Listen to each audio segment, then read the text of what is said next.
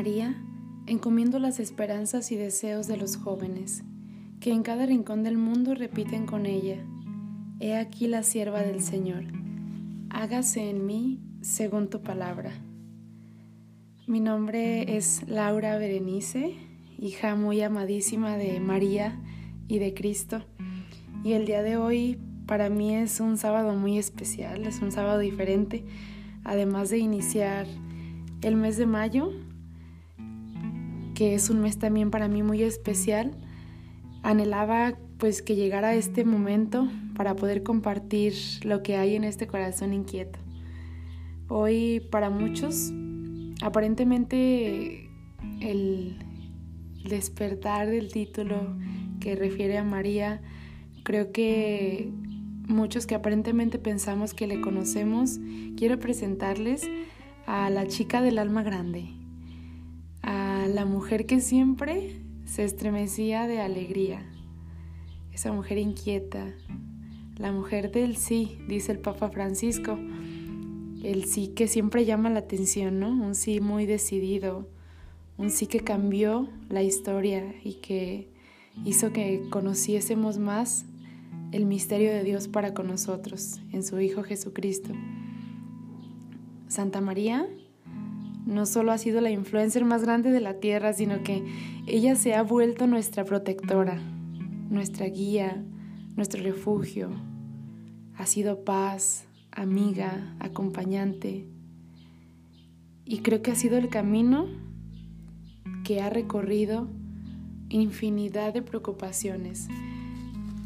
Cuando iniciaba este, este primer podcast se me venía mucho a la mente el hablar de María en estos tiempos, ¿no? En, estos momentos de la historia y siento que sigue siendo aquella muchacha que vela por los hijos, esos hijos que somos nosotros que caminamos por la vida cansados, necesitados, queriendo siempre como la luz de la esperanza. Y ni se digan estos momentos de inquietud, de sequedad, de aislamiento, buscamos siempre la luz de nuestros hogares y de, en profundizar en nuestras personas una luz que nos siga dando un cachito de esperanza para la vida futura y para los días presentes. Con su presencia pues nació la iglesia joven. Y hablo de una iglesia joven pues porque ella fue la primera misionera, también exhorta el Papa Francisco, la primera misionera en decir que sí a todo el proceso y el proyecto de, de salvación que inició con su sí decidido, con su sí atrevido. Justo pues en estos tiempos también que acabamos de terminar el tiempo de, de la Pascua, bueno, más bien estamos en tiempo de la Pascua, acabamos de terminar el tiempo de la Semana Santa y los días fuertes del año, nos vemos caminando como esos apóstoles acompañados por María, como en aquellos tiempos que ella siguió ese proyecto de, salvación. A mí me llamaba mucho la atención cuando esto, en esta cuaresma en especial, qué era lo que María hacía o qué fue lo que hizo, qué fue lo que sintió después de que su hijo murió y cómo o qué era lo que le hacía ser fuerte para continuar con ese proyecto acompañando a los apóstoles y siguiendo exaltando el, reino y la palabra de su hijo. Y me preguntaba mucho cómo ella llevaba a cabo, pero creo que son esas gracias que siempre vienen del cielo, porque María siempre sostuvo todo el amor, ese amor que llega hasta nuestros tiempos, o sea, los tiempos de hoy todavía sigue siendo ese amor para María con nosotros. Ella sigue diciendo sí cuando todo el mundo está deshecho. Ese sí que nos conmueve, porque sin merecerlo, ella sigue cargando nuestras penas y elevándolas a su amadísimo Hijo. Bueno, muchos que me escuchan en este momento, hablar de este gran misterio, pues es algo que aún no se llega a comprender. Y bueno, la misión que me ha otorgado María de, de exaltar el reino acerca de ella y conociéndola a ella a través de su servidora, que se ha vuelto pues un instrumento, que hay momentos en los que no nos sentimos tan dignos, pero en estos minutos de tu vida que nos estás escuchando, Algo quiere y pide María de ti. Esa muchacha de Nazaret por algo te ha vuelto los ojos a ella y te ha puesto en este momento para que escuches unos minutos a su lado. Y bueno, es aquí el inicio de una de, las relaciones más hermosas que podrás encontrar en tu historia, y lo digo por experiencia. Personalmente hace cinco años tuve mi primer encuentro con aquella joven que desde siempre me estuvo abrazando. Yo sentí un abrazo distinto cuando yo volteé a ver la mirada de María se manifestaba en tantas cosas que yo no encontraba y que yo no conocía y era esa madre que ya estaba ahí. A mí me impactó bastante saber que María, además de madre, es la protectora de, perdón, la portadora de una promesa. Y justo esa promesa conlleva a todos sus hijos a encaminar y seguir volviendo al reino a los ojos de Jesús, a su salvación para con nosotros. Yo cuando leí aquello, de verdad estaba yo de rodillas y Jesucristo Eucaristía estaba de fondo. Me acuerdo de ese momento, fue en diciembre.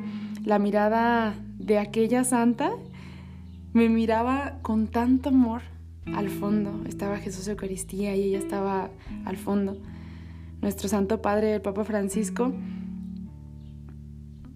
nos transmite en la realidad y nos exhorta algo muy personal y, y nos dice a nosotros directamente, ¿Ustedes se sienten portadores de una promesa? ¿Qué promesa tengo en el corazón? Ya descubrimos qué, qué es esa misión que Dios nos tiene. Porque María también tuvo una misión y, dice el Papa Francisco, no se la llevó fácil. Ella también, alguna vez una persona, una hermana espiritual, me decía, ella también dijo, a ver, a ver, cuando el ángel llegó, le dijo, discúlpame, ¿qué, qué pasó? ¿Por qué yo? Y después de eso, porque se lo preguntó, así como muchos nos preguntamos cuando nos sentimos llamados, en especial en la vida en la vida en Cristo, cuando nos sentimos llamados siempre, pues primero como la reacción, ¿por qué? ¿Por qué yo con mis miserias, con, con todos mis pecados, por qué yo soy quien porta una promesa? A mí me apasionan los silencios de María, esos que llegan al alma, de verdad, que, que concretan todo, encaminan todo. Y bueno, así en este silencio, queriendo hacer un poco pequeño este primer podcast, espero que estos minutos de amor resuenen en una voz nueva, esa voz nueva que llama a tu corazón, una voz que invita, es como una invitación a conocer la joven que cambió con un simple sí de amor a toda la humanidad.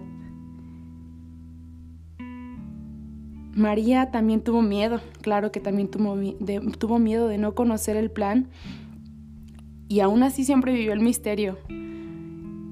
Y justo poquito antes de iniciar eh, este podcast, yo en oración con ella y al inicio de ofrecer mi día a ella, porque siempre que despierto eh, lo encomiendo a su sagrado corazón y a su hijo, yo le decía que también tenía miedo, pero Después ella sentía, bueno, yo sentía que, ella con su manto también cubría mis, mis flaquezas y mis miedos y claro que de su mano todos esos miedos empezaron a borrarse porque siendo para exhortar el reino de su hijo y el de su amor y hacerle conocer, todo eso se borra y ella lo, lo convierte en gracias. Y bueno, les invito con el corazón que lejos de compartir este audio con algunas de las personas que, me puedan conocer, deseo de verdad de corazón compartir este nuevo llamado de amor para tu vida y con la mía. Y quisiera que también lo compartieras de corazón a corazón con otra persona, con alguien que, que necesita de esperanza, necesita de un manto amoroso y que, que reconozcan que María está presente. Quisiera terminar para no hacer muy, muy largo este, este proceso de, de conocer, empezar a conocer a María, quisiera terminar con unos minutos de una oración que me ha también conmovido el corazón y que ha sido un instrumento para estos días que iniciamos su mes a su lado y que nos conmueva para seguir amándola más. También exhortarles que cada sábado voy a estar eh, enviando estos minutos de amor al lado de María para ir conociéndole. Este primero es el conocer quién es para estos momentos de nuestra juventud y el seguir buscándole. María mi madre, María, Madre mía, Madre de Jesús, Madre nuestra, para sentirme unido a Jesús y a todos los hombres, mis hermanos, quiero llamarte Madre nuestra Ven a vivir en mí con Jesús, tu Hijo amadísimo. Ese llamado de renovación total, en el silencio y en la vigilia, en la oración y en la ofrenda, en la comunión con la Iglesia y con la Trinidad, en el fervor de su Magnificat, en unión con José, tu Santísimo Esposo, en tu humilde y amoroso trabajo de llevar a cabo el testamento de Jesús, en tu amor por Jesús y José, por la Iglesia y por la humanidad, en tu fe inquebrantable, en medio de tantas pruebas soportándolas por el reino, en tu esperanza que actúa interrumpiblemente de construir un mundo nuevo de justicia y de paz, de felicidad y de verdadera ternura, en la perfección de tus virtudes, en el Espíritu Santo, para llegar a ser el testigo nuevo y el apóstol del Evangelio Continúa, Madre, obrando en mí, orando y amando, santificándome. Continúa haciendo la voluntad del Padre. Continúa siendo la Madre de la humanidad. Continúa viviendo la pasión y la resurrección de Jesús. Oh Madre, me consagro a ti, toda y todo a ti, ahora y para siempre, viviendo en tu espíritu y en el espíritu de José Viviré el Espíritu de Jesús con Jesús, José, los ángeles, los santos y todas las almas. Te amo, Madre nuestra, y compartiré tu fatiga, tu preocupación, tu combate por el reino del Señor Jesús. Amén. Francisco Javier Bantuán, en sus escritos en Cinco Panes y Dos Peces, en el aislamiento de Hanoi, el 1 de enero de 1986. Es en una de las solemnidades de María Madre de Dios. Él estaba en prisión y comparte esta hermosa oración para nosotros. Me encomiendo a sus oraciones y les recomiendo estar rezando el Santo Rosario todos los días para sentir más abrazo y, y ese calor de María, para poder abrir más nuestros corazones y hacerlos dóciles para conocer su palabra. Dios les bendiga y María con nosotros. Todo a Jesús por María, toda María para Jesús.